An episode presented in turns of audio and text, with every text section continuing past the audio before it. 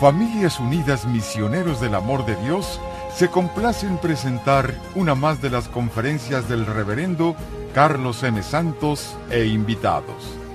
Dispónganse a participar y disfrutar de estos mensajes de crecimiento espiritual, formación humana y superación personal.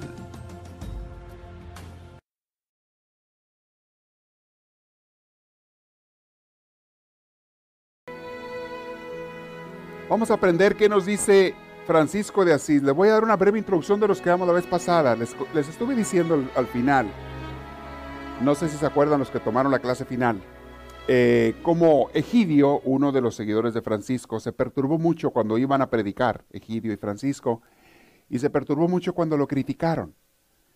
La primera vez que lo criticaban, que lo ofendían y hasta lo insultaron, y Egidio pues ya casi se quería retirar del ministerio. Él ya se quería ir, se sentía afectado, se sentía dolido. Y Francisco hace esta reflexión que es con la que terminamos la vez pasada. Dice, ¿por qué seremos así los humanos? ¿Por qué seremos así los que decimos que seguimos a Dios? Somos capaces de ofrecer sacrificios, dejar familia, casa, dinero. Somos capaces de dejar toda la vida atrás. Pero al momento en que alguien nos critica por estar siguiendo a Dios, allí ya queremos correr. Al momento en que alguien nos acusa o un familiar nos apunta con el dedo o te dice estás mal, estás equivocado, eh, en ese momento ya queremos aventar todo. Somos capaces de grandes sacrificios menos que nos toquen el ego. Nomás el ego no me lo toquen. Pueden matarme si quieren, pueden quemarme la hoguera, pero no me toquen mi ego, no me critiquen, no me digan que estoy mal, no me apunten con el dedo.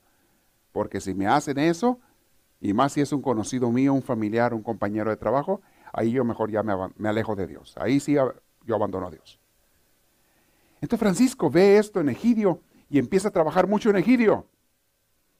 Dice, Egidio, hijo mío, no se te olvide que lo que más caracterizó a Cristo fue la cruz, lo que más lo marcó y las críticas y las ofensas y los rechazos y los insultos, eso fue Cristo.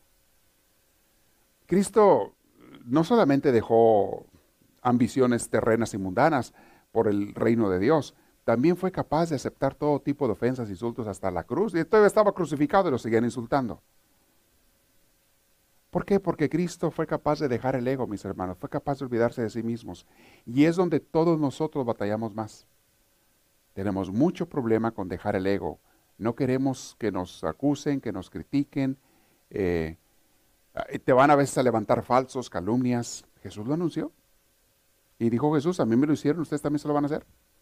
A San Pablo, San Pedro, a todos ellos los crucificaron, los mataron, les cortaron la cabeza a Pablo, crucificaron a Pedro, a todos ellos los, los martirizaron por seguir a Dios. Y nosotros, mis hermanos, tenemos que aprender de ellos. No nos está pidiendo tanto Dios pero tenemos que ser firmes en el seguimiento del Señor. Bueno, Francisco le enseñaba esto a Egidio. Le decía, hijito mío, por favor, entiéndeme, vamos a ser personas nosotros, los que vayamos a predicar el reino de Dios, que nos parezcamos más a Cristo cada vez. Eso lo tenemos ahí. Y le explica todo eso. mucha gente confunde también, le dice Egidio, el reino de Dios con el reino propio. La gloria de Dios con la gloria de él o de ella. Mucha gente se siente orgullosa cuando su iglesia tiene muchas cosas o hace cosas muy grandes, pero no tanto porque, le, no tanto porque la gente se esté sanando, sino porque siente que su iglesia, o su familia, o su predicación, o su grupo, o su liderazgo, y, entra el orgullo humano, y a veces decimos, oh, es por la gloria de Dios. No, estás buscando tu gloria. Y vamos a ver cómo a Francisco y a ellos no les fue muy bien muchas veces. Muchas iglesias, decía Francisco mi Egidio, muchas comunidades, iglesias, solamente les interesa ser grandes, poderosas, reconocidas. Eh, a veces es lo que más les interesa. Tener mucho poderío político, económico y demás, es lo que pasa. Cuando regresaron de la misión, o sea, con los consejos de Francisco y la comparación de Jesús, Egidio agarró un poquito de paz. Se puso más tranquilo. Francisco era un buen consejero, era un buen guía espiritual y sabía conocer los corazones Francisco, sabía llegarle a la gente. De hecho, algo que vamos a ver más adelante es que Francisco, mientras él estuvo dando formación a los primeros franciscanos, todavía no se les conocía como franciscanos, simplemente eran los, los locos de Francisco de Asís, así les llamaban, porque los criticaban mucho. Mientras Francisco estuvo con ellos, cuando no eran tantos, él formaba a cada uno de ellos y se preocupaba por ellos.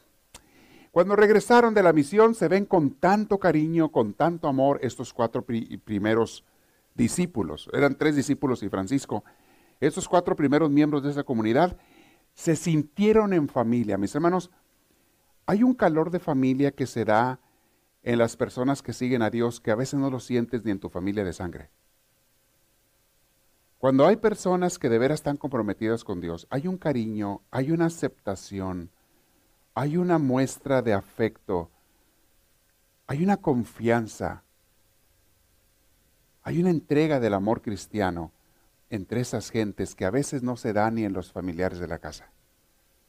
Cuando tú ya sigues a Dios, cuando tú ya lo buscas a Él, cuando es un grupo que está de veras comprometido con Dios. Así eran esos cuatro primeros, eh, digamos así, franciscanos. Curioso, les dije que su primera misión fue un fracaso. Nadie se convirtió. A pesar de que se pasaron muchos días predicando en varios pueblos, nadie les hizo mucho caso y más bien los tiraban a Lucas. Pero regresaron y se vieron con mucho cariño. Sin embargo, hubo algunos frutos.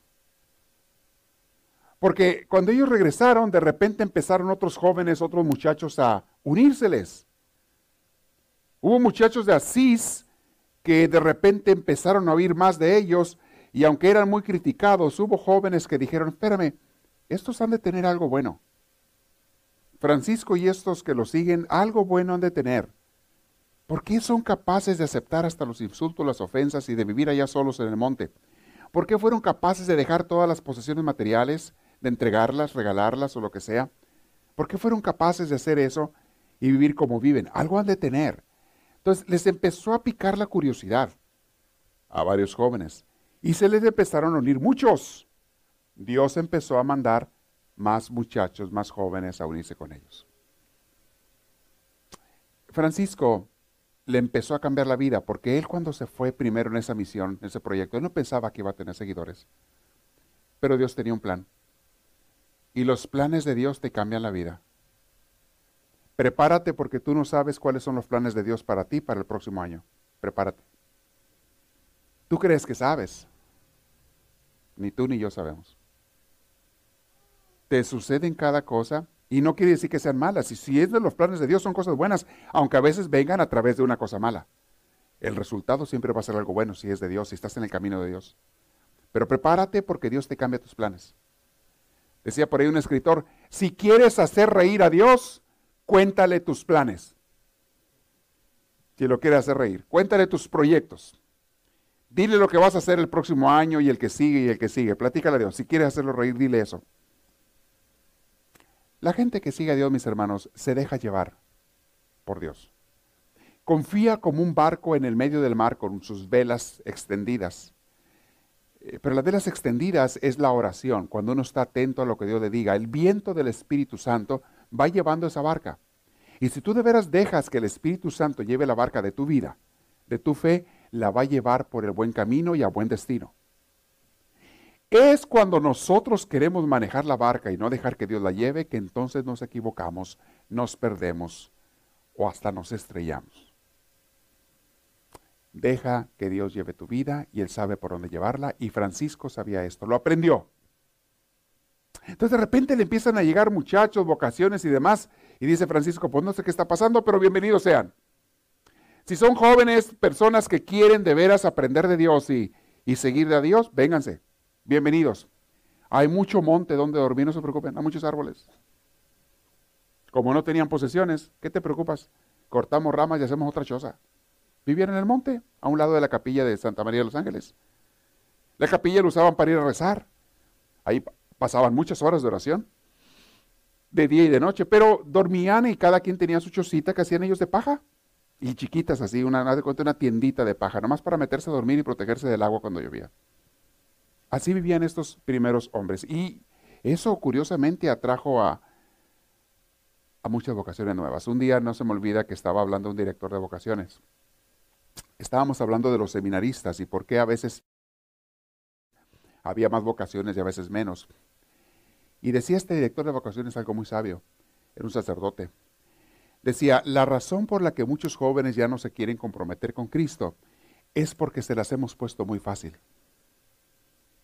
Y los jóvenes no son tontos. Ellos saben que si van a dejar su vida para irse a algo que es igual que lo que tenían, donde no hay compromiso, no hay entrega, no hay responsabilidad, ellos dicen, entonces, ¿para qué? Pues mejor me quedo donde estoy. En Estados Unidos comenzaron a desaparecer las órdenes de monjitas. Ya casi no hay. Hace unos 20 años, 30 años para acá, empezó a haber menos y menos. Ya no tienen vocaciones. Tú vas a los monasterios, a los conventos de monjitas americanas, muchos ya están cerrados. Otros tienen cuatro o cinco viejecitas nada más. Ya no hay muchachas, no hay vocaciones. Pero ¿saben qué pasó? Que de los 60 para acá, las monjitas aquí en Estados Unidos, no todas, pero muchas de ellas, y, también se dio en órdenes de hombres religiosos igual. Empezaron a ser más liberales, menos comprometidos. Empezaron a ser más, hey, whatever, lo que quieras hacer. No tienes que sacrificarte, no tienes que esforzarte. Mira, te la vas a llevar tranquilo. La oración es a tal hora, pero si quieres, si no, pues no importa, la hora que tú quieras. El levanto es a tal hora en la mañana, pero si quieres levantarte, si no, no. Este, antes usaban hábito todos, no, ahora no, ponte lo que tú quieras y andan ahí con sus vestidos como sea y todo. Entonces, se, suavizó todo y los muchachos y las muchachas que podían haberse ido a estas vocaciones empezaron a ver que no había compromiso, no había entrega, no había cambio, no había diferencia. Entonces, ¿para qué me voy ahí? Pues mejor acá me quedo en mi vida donde yo estoy. Empezó a dejar de provocaciones y se retiraron. Francisco era lo contrario. Ahí las exigencias eran bastante grandes. Era, deja todo lo que tienes, sigue el Evangelio literalmente. Abandona todas tus posesiones y vamos a servir al Señor. Y en vez de que hubiera, que dijeras, bueno, nadie quiso acompañarlo, no, al contrario, más jóvenes decían, yo quiero una vida comprometida. Cuando tú vas al ejército, no te dejan hacer lo que tú quieres en el ejército. Yo no sé quién de ustedes ha estado en lo militar, los ejércitos. Ahí te levantan a la hora que ellos te dicen que te levantas. Y generalmente no es tarde. 4 de la mañana, cuando te dejan descansar mucho, cuatro y media o cinco. Te acuestas como a las diez y media, once. Hay noches que no te dejan dormir para que entrenes para cuando andes en batalla. Cuando andas en batalla muchas veces no, puedes dormir. Mi hermano estuvo en el ejército y me platicaba todas las aventuras que se echaban ahí. Desde que llegó, el primer día que llegó a su entrenamiento, dice que llegaron, viajaron en avión y autobús de un estado a otro en Estados Unidos y, total que vinieron llegando como a las 2 de la mañana allá a la base militar, creo que estaba en Kentucky, donde fue él a tomar su, entrenamiento. Y estaba él ahí, dice, a las 2 de la mañana todos estábamos muertos. Eran todo el grupo de muchachos que iban por primera a esa, se habían registrado, habían firmado, venían de varios estados y se quedaron de ver ahí. A las 2 de la mañana se fueron a dormir y dice, estábamos muertos de todo el día. No habíamos comido y no nos dieron de comer. No habíamos dormido, la noche, habíamos salido de la madrugada. Total que fue una aventura. Llegaron a las 2 de la mañana y se acostaron. Dice, a las 4 en punto, apenas tenían dos horas en la cama, entró el sargento, echando gritos, agarró el bote de la basura de esos de metal y un garrote que traía y empezó a darle botes, a, darle golpes al bote, entrando por entre las camas de ellos. ¡Bola de flojos, arrastrados, levántense! Y hablando, un ¿ya han visto las películas cómo les gritan? flojos, buenos para nada, arrastrados, levántense y eso levantarse, que están haciendo ahí echadotes, dormidos, y les dijo hasta lo que no. Dice, teníamos dos horas apenas de sueño, dice, y levántate, y apúrense, tienen cinco minutos para salir corriendo, y vámonos, y, se los llevó a entrenar a correr. ¿Por qué les hacen esto en el ejército? Porque te tienen que enseñar que si vas a hacer algo en serio, lo haces con compromiso. Y compromiso significa renunciar a lo que sea. ¿Y saben ustedes cuántos jóvenes están firme y firme y firme para irse al ejército? Aquí miembros de nuestra comunidad se han ido varios. ellos saben a lo que van. No crean que no saben. Y firman, y firman, y firman, y firman para irse. Firman por cuatro años, firman por seis años. Creo que el que menos tienes que firmar por cuatro, ya no hay de dos, o si hay de dos. Antes firmabas por dos años, creo que ya no te dejan por dos.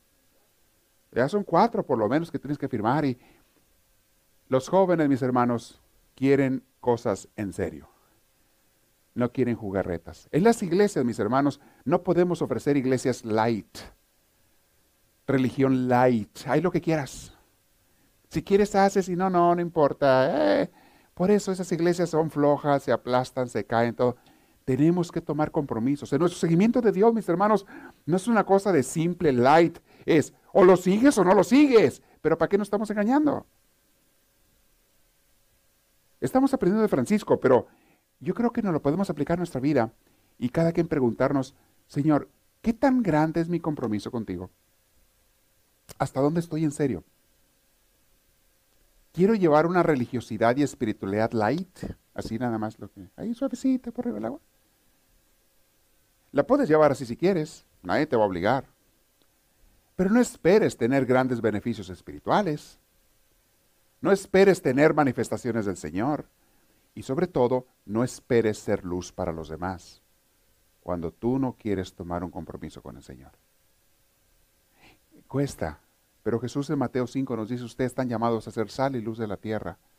Pero antes de decir eso, nos dio las bienaventuranzas. ¿Qué es lo que tenemos que hacer? Y vale la pena.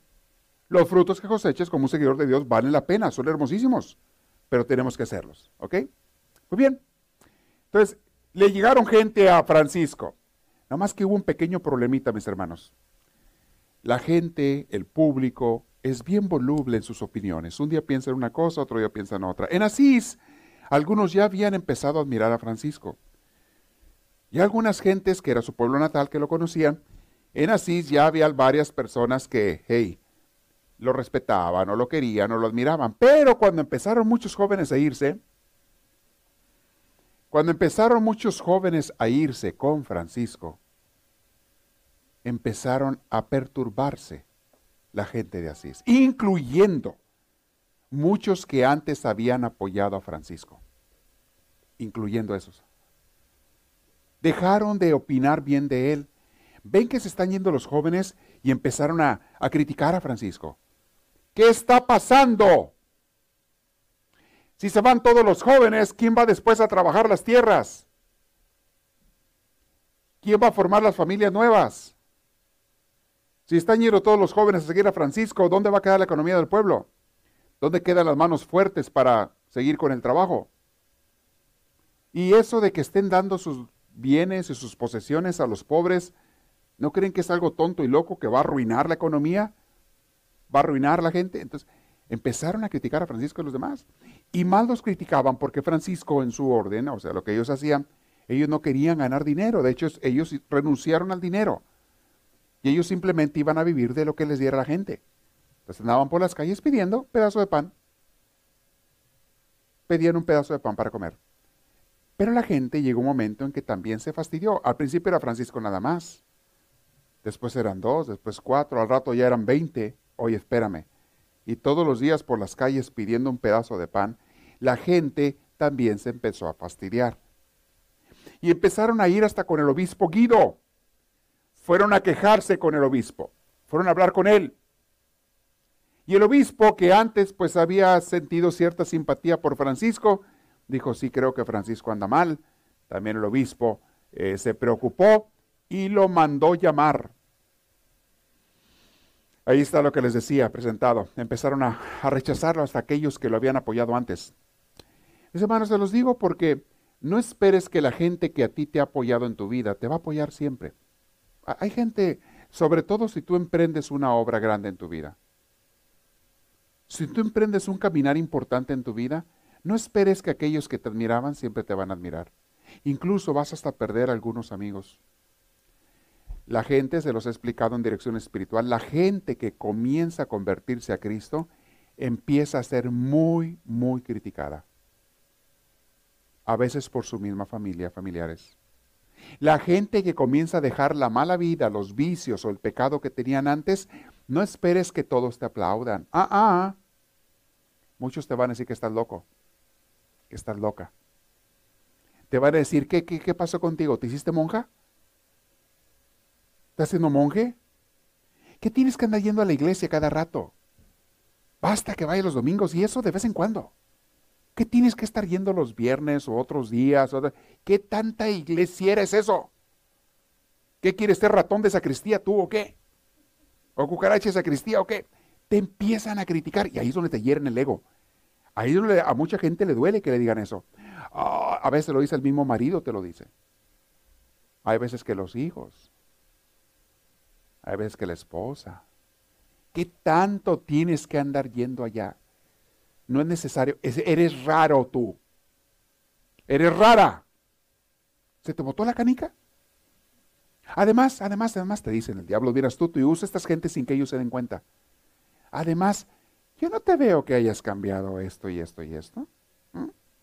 Yo, no, yo no he visto. Y te sigues enojando. ¿Ves? Todavía no me quieres prestar el dinero que te pedí. Si hubieras cambiado y me lo hubieras prestado. ¿Ves? ¿Ves? Mira, no quieres eh, hacerme de comer, no quieres limpiar acá, no quieres hacer... ¿Ves? ¿Ves? ¿Ves? ¿De qué te sirve? ¿De qué te sirve la iglesia? Entonces le empiezan a herir a uno donde más le duele. El ego. Y el diablo te está diciendo por otro lado. El diablo por medio de otra persona te dice, pero también adentro de ti te dice. Si es cierto, te dice el diablo, ya ves, ¿para qué pierdes el tiempo? ¿Te fijas que todavía tienes ese defecto? ¿Te fijas que, mira, acuérdate ayer lo que hiciste? ¿Te acuerdas lo que hiciste ayer? Ah, ok, ya ves. Se me hace que hasta ofendes a Dios con ir a la iglesia tú. Capaz que hasta Dios se ha de enojar si tú vas a la iglesia.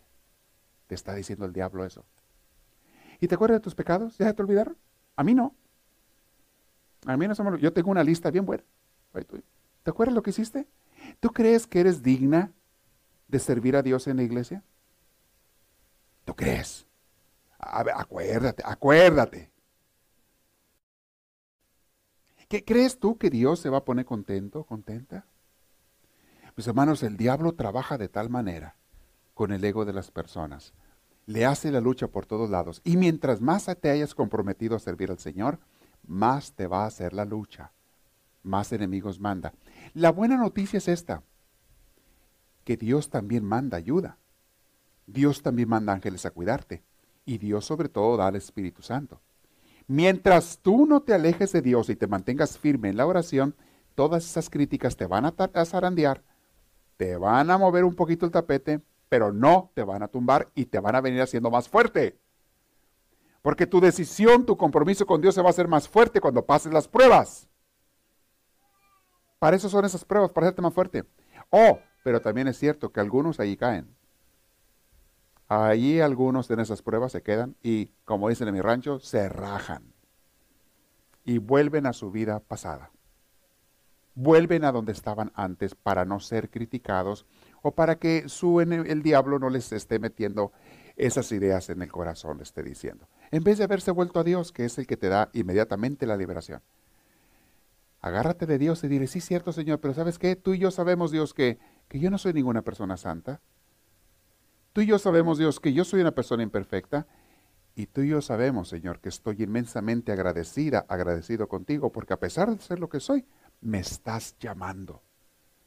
Me estás invitando a ser tu compañera, tu compañero, a caminar contigo, a servirte. Es un honor grandísimo, Señor, que me estás dando.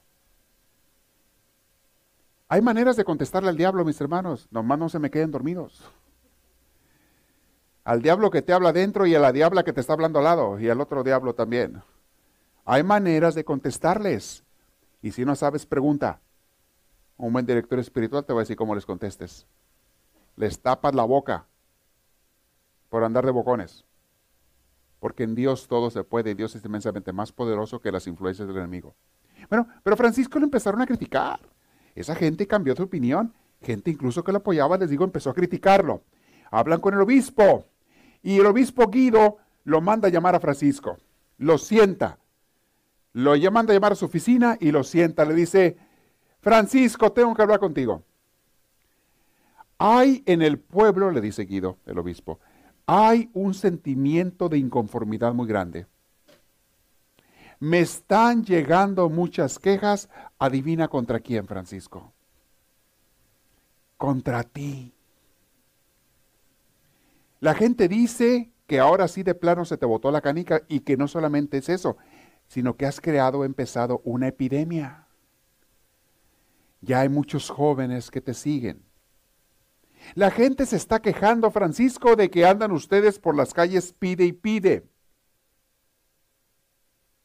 Y pues la gente del pueblo no es rica, Francisco.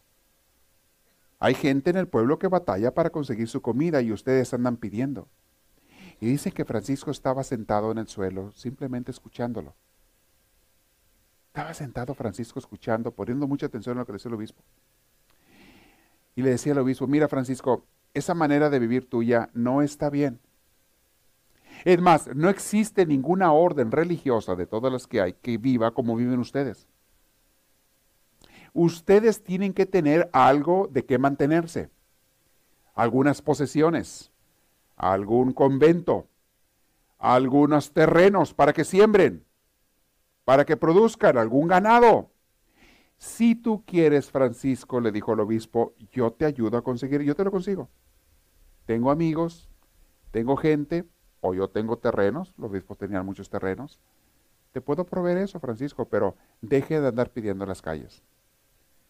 Tengan su terreno, sus propiedades y demás. Francisco estaba escuchándolo, pero a la vez que lo escuchaba, se daba cuenta que lo que el obispo le estaba sugiriendo iba totalmente en contra de lo que él había escuchado de Dios por, por años ahora. Iba totalmente en contra de lo que él se había convencido. Y no era que el obispo sonara ilógico, sonaba lógico el obispo. No era tonto disparatado lo que el obispo estaba diciendo. Tenía sentido. Eso era lo que más le creaba confusión a Francisco. Porque de repente en su mente, en su corazón, se empezaron a poner las ideas que él sabía de Dios, lo que él veía como su seguimiento a Dios, en la total austeridad, pobreza, abandono y renuncia. Contra lo que el obispo le decía, no, Francisco, está bien ser sencillos, pero tienen que tener unas posesiones para que se mantengan, que hagan su propio trabajo. Y mis hermanos, muchas veces los seguidores de Dios a veces tienen que escoger entre el llamado de Dios de una manera y el llamado de la iglesia en la que han estado de otra. Y no necesariamente es una manera mala lo que la iglesia te está mandando a hacer. No era algo malo. Pero no era compatible con lo que Francisco estaba viviendo. Y le había enseñado a esos jóvenes que lo seguían. Entonces hay un conflicto en el corazón de Francisco. No sabe qué hacer. Acepta los consejos del obispo y se va tranquilamente a, a pensar, a meditar, a orar. Porque antes de que hagas un cambio brusco en tu vida, mis hermanos, del seguimiento de Dios, Tienes que ponerte mucho en oración. Más adelante vamos a ver un momento que Francisco perdió la paz, porque le pasó varias veces en su vida. Perdía la paz y tenía que irse él allá a encerrar una cueva, a orar y orar y orar, a preguntarle a Dios hasta que recibiera la luz de Dios de lo que tenía que hacer. Y le volviera a regresar la paz. Ningún líder espiritual, y eso va especialmente para sacerdotes, pastores, hombres y mujeres, líderes, guías de las almas, Ningún guía de almas, mis hermanos, puede hacer un buen trabajo si no está en paz con Dios. Podrás trabajar y haces algo bien, porque Dios como quiera se apiada de sus gentes, de su pueblo. Dios lo hace, pero no trabajas igual. Si tú vas a ministrar en una iglesia, en cualquier ministerio, una comunidad, más vale que tu corazón esté en paz con Dios y que te sientas iluminada, iluminado con Dios. Puede haber problemas en tu vida. Todos los tenemos, de todo tipo. Puede haber problemas familiares, económicos, de salud, podrá haber, pero tu alma, tu corazón y tu mente tienen que estar en paz con Dios para que hagas un trabajo eficiente. Francisco no pudo tomar una decisión inmediatamente ante el obispo Guido, pero dijo, voy a meditarlo. Se fue a hacer oración, Francisco. Y le dijo al obispo él después, agradezco mucho su buena intención, pero no puedo aceptar lo que usted me ofrece en cuestión de bienes materiales, porque lo esencial que nosotros hicimos, nuestra, la base de nuestro compromiso con Dios fue renunciar a todo eso. Al menos nosotros, así es la manera en que queremos seguir a Dios. Pero tiene usted razón, le dice, en que no, ponemos, no podemos poner carga sobre la gente del pueblo. Tiene usted razón, no queremos hacerlo. De aquí en adelante, dijo Francisco, vamos a trabajar en los campos. Vamos a trabajar donde la gente anda sembrando y, regando y cosechando. Y que esa misma gente para la que trabajamos, que nos den de comer. Vamos a trabajar nada más por la comida del día. Y, de ahí en adelante, mis hermanos, todos los seguidores de Francisco, al menos por unos años, después cambió otra vez la cosa. De ahí en adelante, cada seguidor de Francisco se ponía a trabajar en lo que él sabía hacer. Había algunos que sabían carpintería, otros sabían de agricultura, otros sabían de, ganado. Iban a ayudarle a gente que tenía posesiones y solamente aceptaban de ellos comida para ellos y para los demás hermanos. No pedían ni siquiera un salario. No pedían un salario. Solamente denos para comer para el día. De lo mismo que cosechan allí o siembran o tienen, si era cuestión de vacas, pues denos un poco de leche, a lo mejor un poco de queso. Si era cuestión de campo, pues denos un poquito de trigo, un poquito de frutas, un poquito de lo que haya. De ahí en adelante hicieron eso. San Francisco tuvo ese encuentro y por lo pronto la gente empezó a aplacarse un poco, por lo pronto la gente de Asís, porque dejaron ellos de estar pidiendo dinero y donativos y demás. Francisco, mis hermanos, le daba a cada miembro, o bueno, después de que terminaban ellos de trabajar en el día, no quiero que se me pase esa frase que les puse, llegaban ellos a convivir en comunidad. Qué cosa más hermosa, mis hermanos, cuando las familias, por ejemplo las de ustedes, trabaja el, hombre, trabaja la mujer, o trabajan los, de la casa, a veces los hijos y ya están en edad, y luego por la tarde regresan a la casa. Qué hermosas las familias donde se ponen a cenar juntos. Conozco a varias que hacen eso. Y a compartir cómo les fue en el día, a darle gracias a Dios, a convivir entre ellos. Qué hermosas familias esas que, que no hacen lo que otros locos por ahí llegar a prender la tele, porque hay otros locos que hacen eso llegan a prender la tele, o peor tantito, llegan, cada quien abre el refrigerador, o agarra de lo que cocinó la señora, lo que sea, agarran su plato y se van a su cuarto. Allá, a ver la tele, encerrados y apartados de los demás.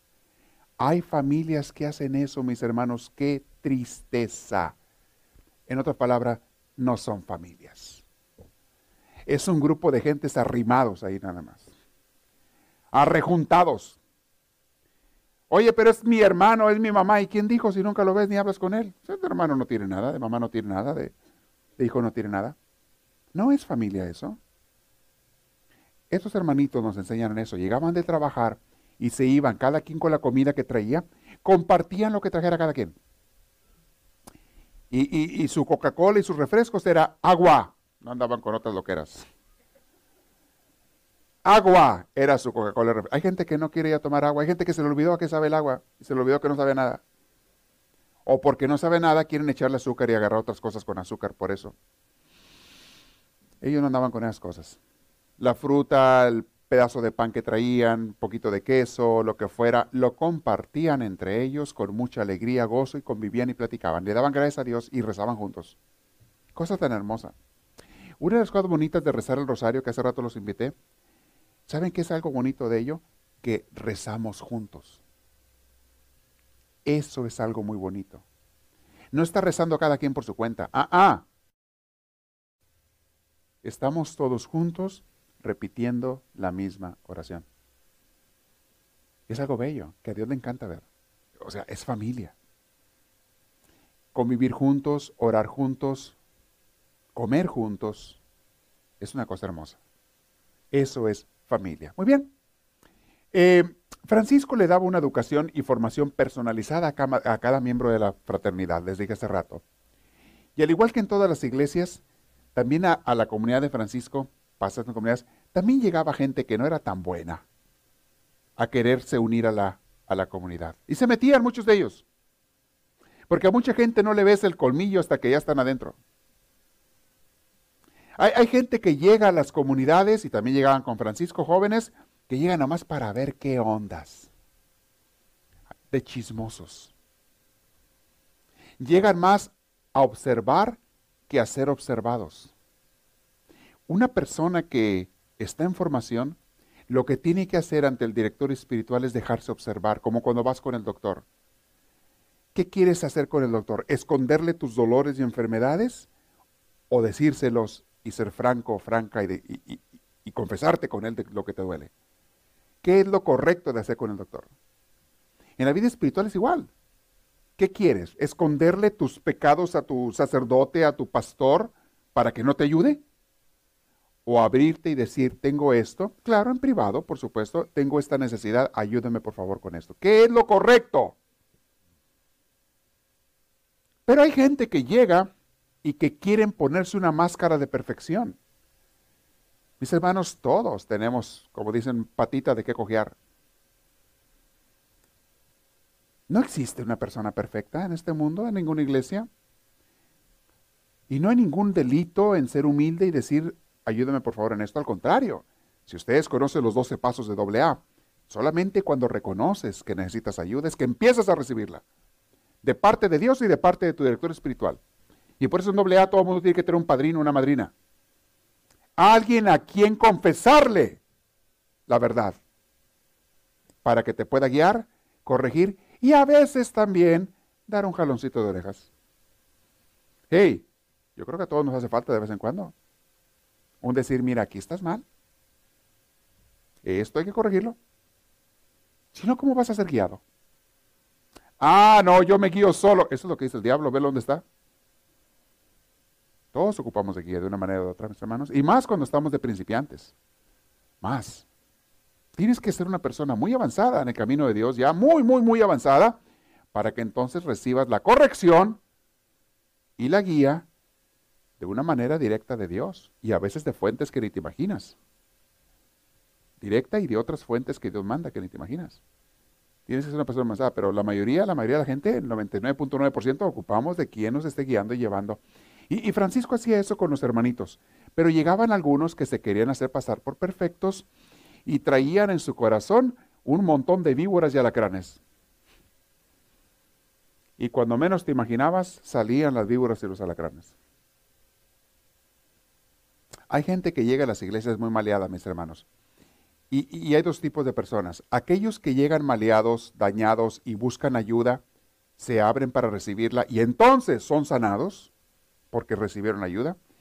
Y aquellos otros que llegan maleados, pero esconden sus manchas, esconden sus males, no se les puede ayudar o no se dejan ayudar y tarde o temprano muerden a alguien o a varias personas, como víboras que inyectan el veneno. Hay otra gente que, como dice Jesús en el Evangelio, a quien se le expulsó un demonio.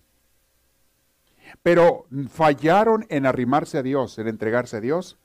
Entonces llegó Satanás con siete otros demonios y aquel que antes tenía uno ahora tiene siete porque se le expulsó el demonio que traía, pero rehusó hacer oración, se rehusó a continuar en un camino de crecimiento, se rehusó a recibir dirección espiritual, empezó a esconder sus necesidades, sus faltas y sus debilidades, y el enemigo vino y lo dejó o la dejó peor que como empezó. Ha habido gente en las iglesias, mis hermanos. En todos lados pasa. Pero cuando Dios entra a limpiar una casa, mis hermanos, créanmelo, el diablo quiere regresar a ensuciarla más de lo que ya estaba antes. Entonces tienes que tener doble cuidado cuando limpias la casa de tu corazón con Dios. Es algo hermoso que sucede. Tu vida cambia. La gente da su testimonio. La gente empieza a decir, mi vida ha cambiado, el Señor me ha tocado, siento su gracia, su paso, alivio, etc. Pero si no te mantienes firme y no te mantienes perseverante con Dios, el otro te va a tumbar o te va a hacer la lucha y te va a tumbar si no estás con Dios. Pero con Dios no te hace nada. Entonces le tocaron a gente, Francisco empezó a, tomar, a tocarse así con gente. De hecho, hasta que Francisco murió, hubo gente tan, tan, tan así, tan chueca dentro de la comunidad de ellos, cuando ya eran miles. En vida de Francisco ya había miles de seguidores todavía. Hubo gente tan chueca que hasta Francisco lo terminaron corriendo de los franciscanos. Francisco terminó corrido de los franciscanos. Luego vamos a ver eso más adelante. De los mismos que él había formado. Pero eso viene más adelante. Algo muy interesante. Sin embargo, Francisco tuvo una muerte muy, muy santa. Y después de su muerte de Francisco, muchos franciscanos que se habían retirado, que lo habían atacado, que lo habían criticado, se arrepintieron y volvieron a un buen camino. Pero no les voy a contar los detalles, eso viene mucho después. Francisco constantemente le decía a la gente, le recordaba cómo hemos de aceptar las críticas, los desprecios y las persecuciones con humildad y alegría, con agradecimiento a Dios y con perseverancia en el servicio a Él. Hay que aceptarlo, Francisco les decía. Constantemente les recordaba que nosotros nos guiamos por el Evangelio, estaba diciendo Francisco. Nada nos guía a nosotros más que el Evangelio de Dios. Estos franciscanos originales, mis hermanos, estaban en desventaja. Tenían una desventaja, desventaja muy grande todos ellos. Ellos no estaban afiliados con ninguna diócesis. No pertenecían a ninguna diócesis, ni a ninguna orden religiosa. Y era una de las causas por las que constantemente los criticaban y los atacaban. Y sin embargo, eran un grupo de hombres que de veras querían y amaban a Dios más que todos los demás juntos. Y los servían y habían entregado todo por Dios. Pero como no tenían credenciales y papeles de los que da el mundo, de los que dan los hombres, los mismos hombres, el mismo mundo, los rechazaban y los criticaban porque no se acomodaban a las exigencias de aquellos. Y procuraban ellos vivir simplemente según la guía del Evangelio, según la guía de Cristo, según la guía de la palabra de Dios. Eran rechazados, mis hermanos, eran atacados, eran criticados. En muchas ciudades los apedreaban, les echaban perros, los corrían. Comenzaron a recibir ellos muchos ataques los primeros franciscanos, desprecios a donde quiera que iban. Les aventaban piedras por donde iban, hablaban mal de ellos en muchos lugares. Ellos seguían predicando la paz y la unidad a pesar de todo y el Evangelio de Cristo. Se concentraban. Sin embargo, el ministerio de ellos, de los primeros jóvenes, de estos primeros hombres, porque también había hombres mayores de edad, su ministerio en los primeros años era un fracaso, pero a Francisco le preocupaba más el crecimiento y la santificación de sus miembros. Si así vamos a trabajar, pero los frutos se los dejamos a Dios. Donde sí tenemos que esforzarnos es de que nosotros seamos auténticos seguidores de Dios. Hoy pudiéramos decir en nuestra iglesia, mis hermanos, hay que predicar, pero los frutos de la predicación se los dejamos a Dios. Si la gente me hace caso o no me hace caso, eso se lo dejo a Dios. Si la gente que invito viene o no viene, eso se lo dejo a Dios. Pero yo tengo que trabajar conmigo. Yo tengo que buscar ser un mejor hombre, una, mujer, una mejor mujer de Dios. Eso sí lo tenemos que hacer. Entonces era el ministerio de ellos. Eh, los frutos se los dejaban a Dios. Para el hermano, por ejemplo, fíjense en esta frase. Para el hermano Francisco, por ejemplo, el martirio era el supremo apostolado. Decía, hey, el mismo sufrir, ese es el mejor apostolado, el mejor ministerio. Excelsos, excelsos apostolados. En su apreciación, eran el perdonar las ofensas. Decían, eso es lo primero que tenemos que preocuparnos, perdonar las ofensas, alegrarse en las tribulaciones, en los sufrimientos, rezar por los perseguidores. Todo eso es bíblico. Tener paciencia en los vejámenes, cuando nos, ataquen, nos, nos insulten o hasta nos golpeen. Devolver bien por mal. Al que nos haga mal, devolverle bien. No perturbarse por las calumnias. No maldecir a los que maldicen. En suma, eso es lo que Francisco se preocupaba. En suma, vivir lo que el Señor vivió en la pasión y enseñó en el sermón de la montaña, en las bienaventuranzas. Eso era lo que ellos querían. Esta vivencia evangélica, mis hermanos, personal, era más importante que el salir a predicar, pues la vivencia del Evangelio es la predicación más pura. Y al principio les tomó muchos años a ellos llegar a ser reconocidos, pero no era su objetivo que lo reconocieran, su objetivo era ser buenos cristianos ellos. Y les digo una cosa, mis hermanos, ese tiene que ser el nuestro. Que no te importe mucho que la gente te acepte, te alabe o te admire. Que no te importe eso, porque eso es falta de humildad para empezar que a ti sí te importe mucho el hacer las cosas que a Dios le gustan. Crecer espiritualmente, ser una persona mejor, que eso sí te importe mucho. A ti, a mí, a todos nosotros. Mucha gente que veía cómo se amaban entre ellos, mis hermanos, se arrepentía de haberlos criticado y les pedían hasta perdón. Hubo algunos que vieron, llegaron ahí a curiosear de los que los criticaban, veían de repente cómo se amaban entre ellos y cómo vivían la palabra de Dios y el Evangelio y se arrepentían de haberlos criticado. No todos, pero algunos. En las iglesias sí pasa, mis hermanos. No esperes que siempre te van a aceptar, pero tu ejemplo puede corregir a mucha, mucha gente. Un día le sucedió algo muy interesante a Francisco y quiero terminar con esta enseñanza. Ahí está. Un día en sus caminatas con los que lo acompañaban, llegó a un valle Dice que por ahí andaba en, las montañas, en los cerros allá de Italia, allá por el Grecio, así se llaman aquellos pueblos, aquellos lugares. Y entonces vio un valle y le dijo a su compañero con el, con el que iba, le dijo, hermano, si el Altísimo lo permitiera, ¿cuánto me gustaría transformar este valle en un templo de adoración? Miró hacia el otro lado y de súbito sus ojos se quedaron clavados en un punto vio al otro lado del valle y, se quedó así viendo algo. Y lo que había visto en una montaña rocosa y pelada, allí lucía un pueblecito, divisó un pueblecito en medio de la sierra. Haz de cuenta que de montaña a montaña, a través del valle, se quedó viendo ese pueblecito. Y le preguntó a unos campesinos que andaban por allí que qué pueblo o qué aldea era esa. Y le dijeron ellos, esa aldea se llama Pollo Bustone. Y Francisco de alguna manera sintió la inspiración de ir para allá. Pero Francisco acababa de pasar por unas pruebas muy duras, muy difíciles, incluyendo rechazos y ataques y ofensas de otras gentes. Entonces Francisco les dice a ellos, vámonos para allá. Y se vámonos a Pollo Buscone porque siento la necesidad de ir a predicar allá o de hacer algo allá. Cuando llegaron a la aldea, como Francisco venía perturbado por las experiencias pasadas, mis hermanos, a veces nos, a veces nos pasan cosas en la vida, problemas, situaciones que nos hacen perder la paz. Hasta los santos, vean a Francisco. Hay cosas que te pasan que te hacen perder la paz y andar en angustia dentro de ti. Andas angustiado, andas preocupado, andas a veces enojado, a veces desesperado. Así pasa a veces. Y así andaba Francisco esa vez.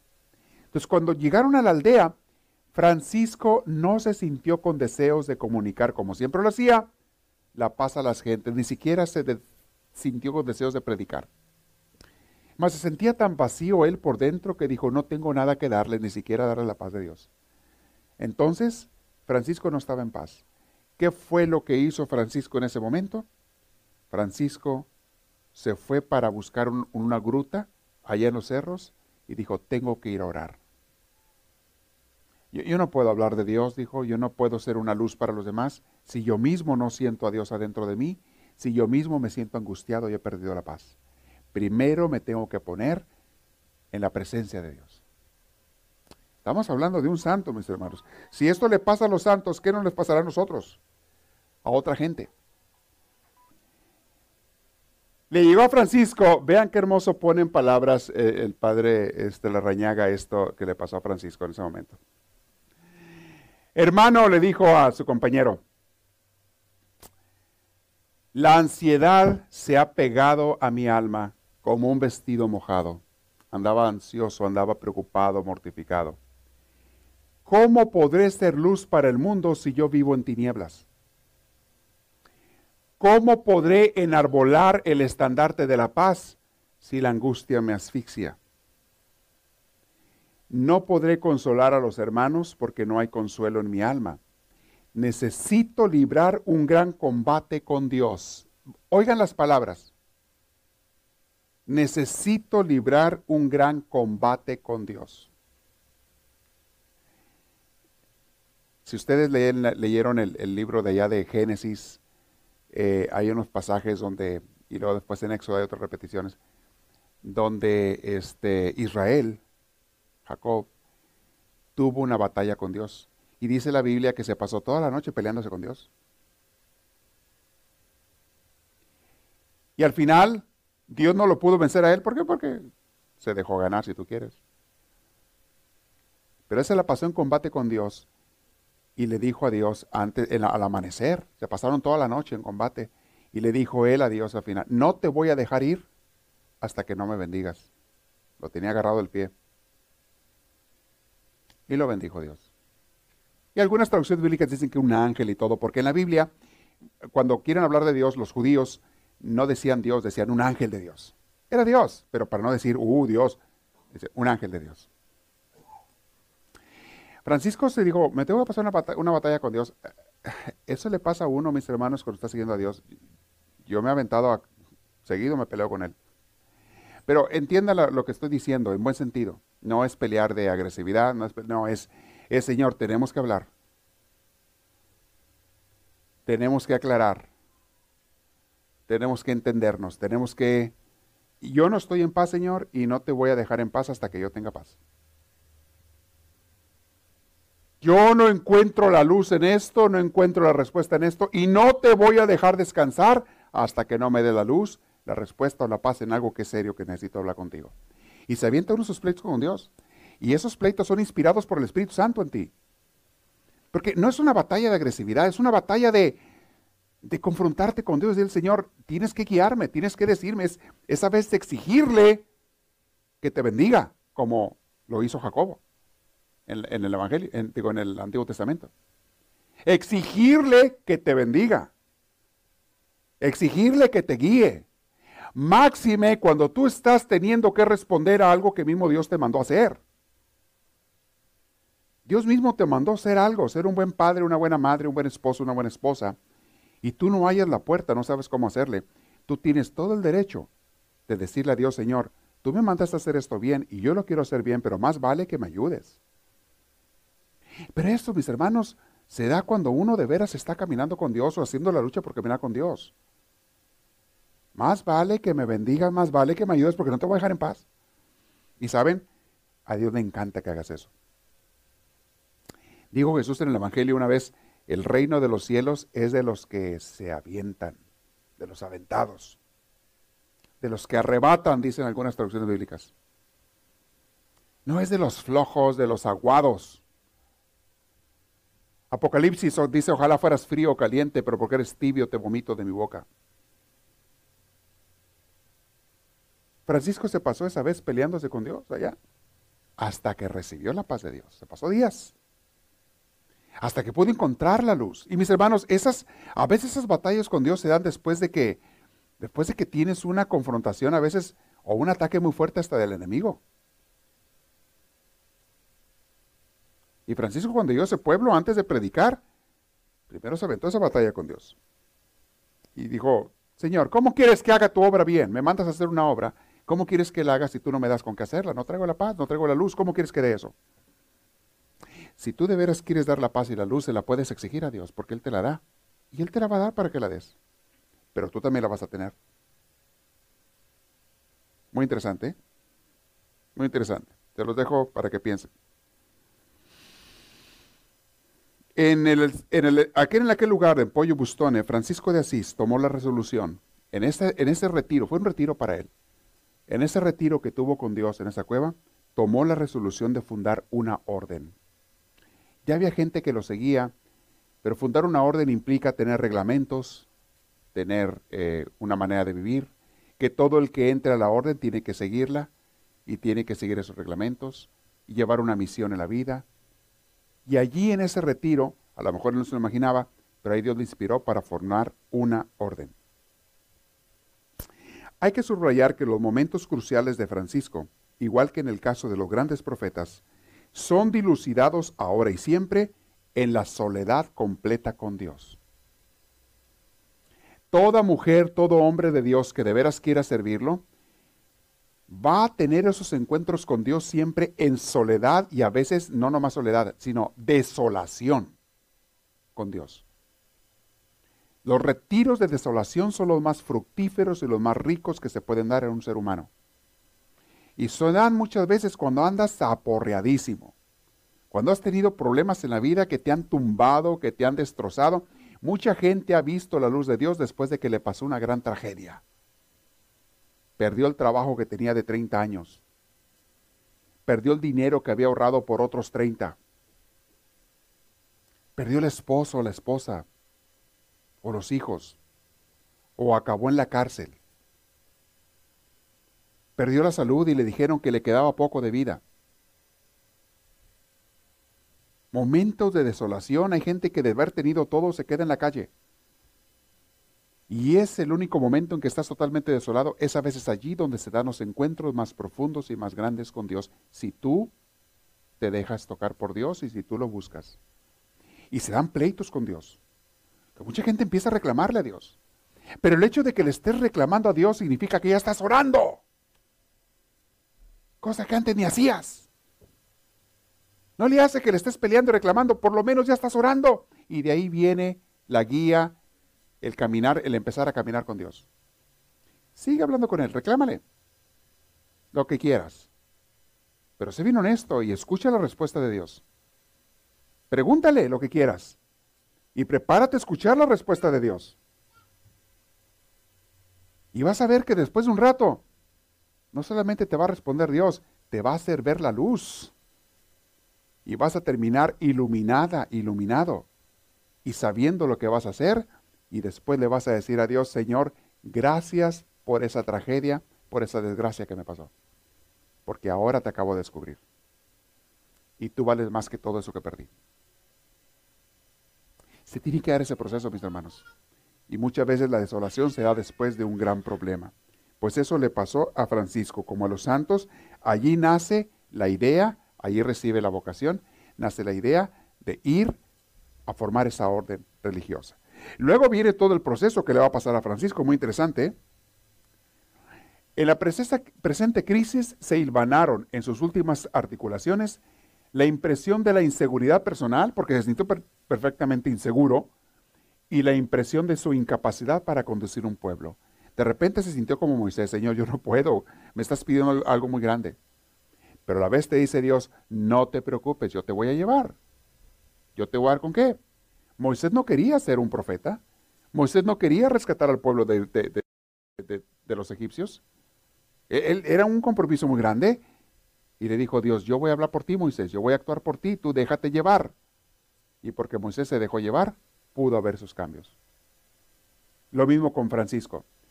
Todo ser humano, mis hermanos, lleva regiones adentro de sí inexploradas y casi inexpugnables.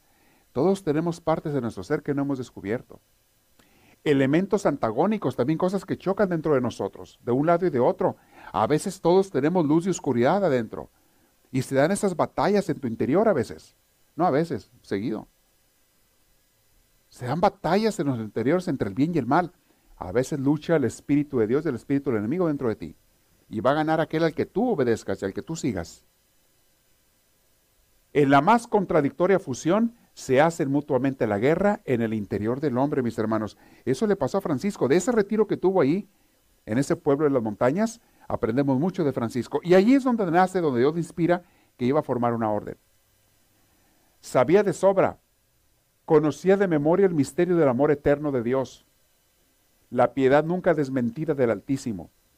Sin embargo, a pesar de tantas constataciones, aquí el hermano duda. Tuvo dudas y mis hermanos, si los santos tienen dudas, imagínate tú y yo. Tuvo dudas Francisco en ese retiro. Pensaba y sentía también que el cúmulo de sus pecados era mayor que la misericordia de Dios. Eso era ataque del diablo. El diablo estaba ahí presente en ese retiro, haciendo su lucha. Sabía el diablo lo que Dios iba a hacer a través de Francisco y él hacía su lucha para que no lo hiciera Francisco. Para que no fuera a haber mucha gente convertida por el ejemplo de Francisco. Siempre que va a haber una obra de Dios, el enemigo no quiere que haya. Si tú te decides a llevar a tus hijos, los que son padres de familia, si tú te decides a llevar a tus hijos por el camino de Dios, espera, espera con seguridad los ataques del demonio. No quiere que tú lleves a tus hijos, porque no quiere que los traigas a la iglesia, eso es de seguro. El demonio nunca va a querer que tú traigas a tus hijos a la iglesia. No quiere que tú les hables de Dios en la casa. El diablo no quiere que tú los enseñes a orar y les llame la atención y los corrijas cuando no lo quieren hacer. El demonio no quiere que tú leas la Biblia en tu casa, ni solo, y mucho menos en familia, ni se te ocurra. El enemigo no quiere.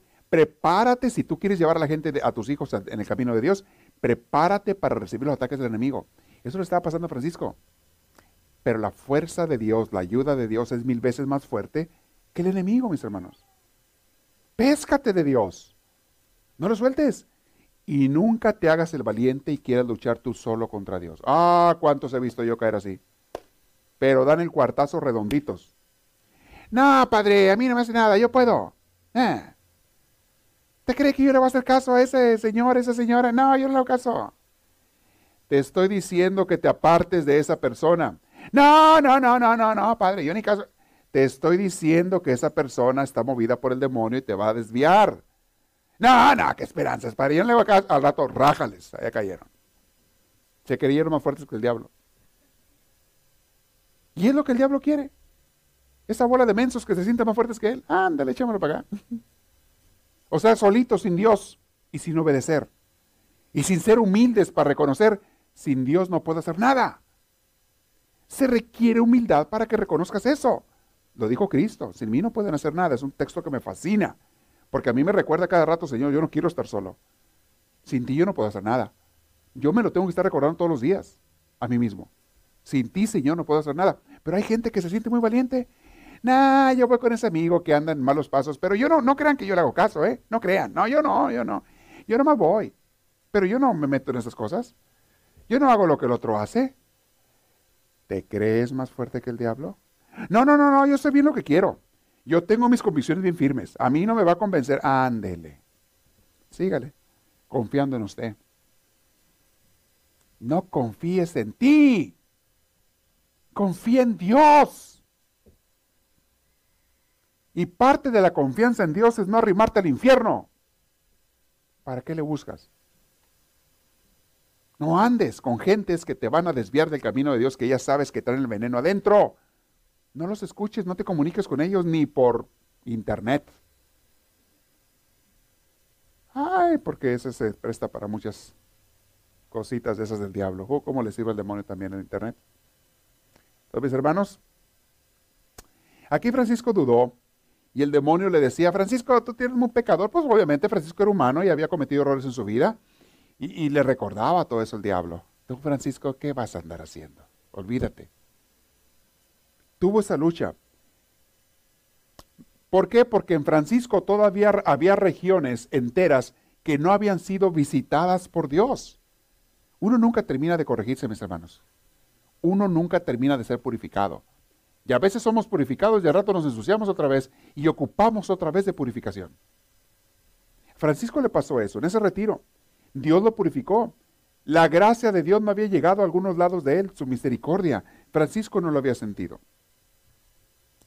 Voy a continuar, mis hermanos, en la siguiente. Aquí donde me estoy quedando. En esta batalla que está teniendo Francisco, estamos en la locación 2791. Esta batalla que tuvo Francisco en ese monte, en esa cueva, cuando él funda la orden de franciscanos, fue una batalla muy seria. Estamos empezando a verla. En la siguiente clase voy a darles una breve introducción de lo que vimos ahorita de esa batalla y vamos a ver qué sigue con esa batalla de Francisco. Francisco pasó por una crisis muy fuerte. No fue la única en su vida, pero siempre que algo grande de Dios va a pasar, siempre hay una batalla de purificación entre Dios y tú. Y también entre el diablo a luchar para él desviarte.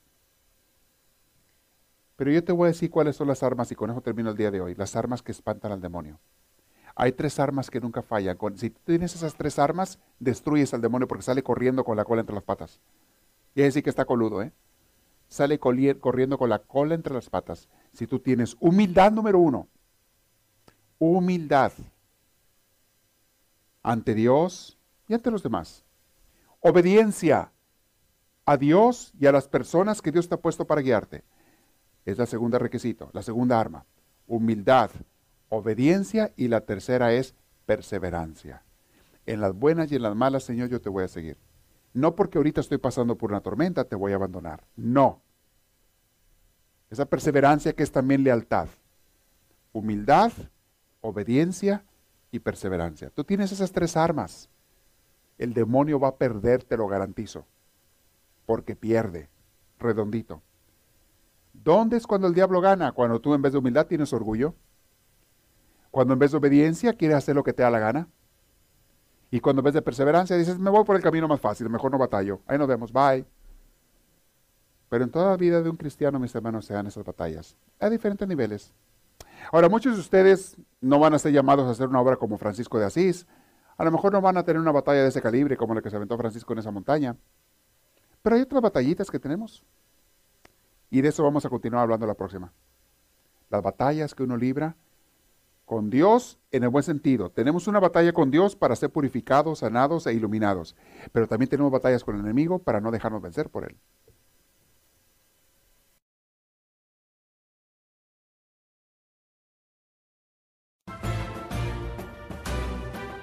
Esperamos que esta reflexión les haya fortalecido en su progreso y crecimiento, tanto humano como espiritual.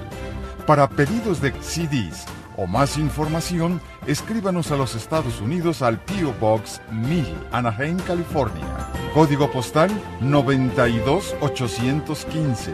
Que Dios les bendiga y les conceda una vida llena de su gracia, su espíritu, su gozo y su paz.